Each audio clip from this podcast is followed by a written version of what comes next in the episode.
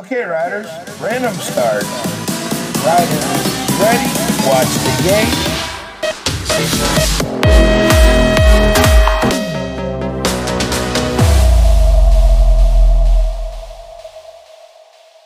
Estamos de vuelta con otro episodio de BMX Podcast. Mi nombre es Pablo. Y aquí Raúl. Buena entonación. Aquí Raúl. Episodio número 30. No tenemos nadie muy conocido, de todas formas. Eh, tenemos una alemana que se llama Sandra Pavlovkovic. Mi alemán es un poquito malo, no os voy a mentir. Y que Pero- no la has visto correr en tu vida. Julio. Tampoco. Vale, pues hoy vamos a hablar cómo, cómo saber qué talla de bici necesitas, cómo escoger la mejor bici.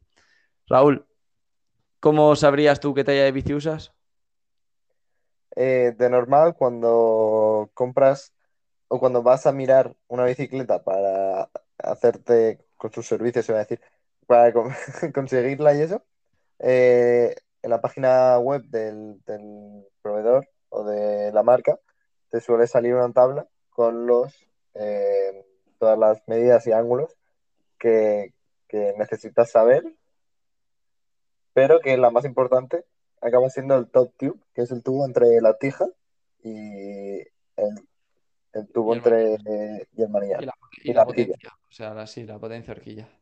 Vale, eh, nada, yo creo que la manera más fácil de saber qué talla usar es, es- es probarla, es saber más o menos. ah, O sea, qué ridículo. Raúl me mira con cara ¿en serio estamos haciendo este podcast? Sí, tío, en serio estamos haciendo este podcast. A ver, yo qué sé, más o menos todo el mundo, todo el mundo ha ido al circuito, puedes probar, alguien siempre te va a dejar una bici. Por ir un poco a tallas aproximadas, tengo aquí una guía de, de USA que dice que para tallas, para una micro debe de ser hasta 120, hasta un metro 25, eh, a lo mejor una mini de 1,20 a, a 1,40, una junior de 1,30 a 1,50, una expert de 1,40 a 1,55, no, que va, a 1,60.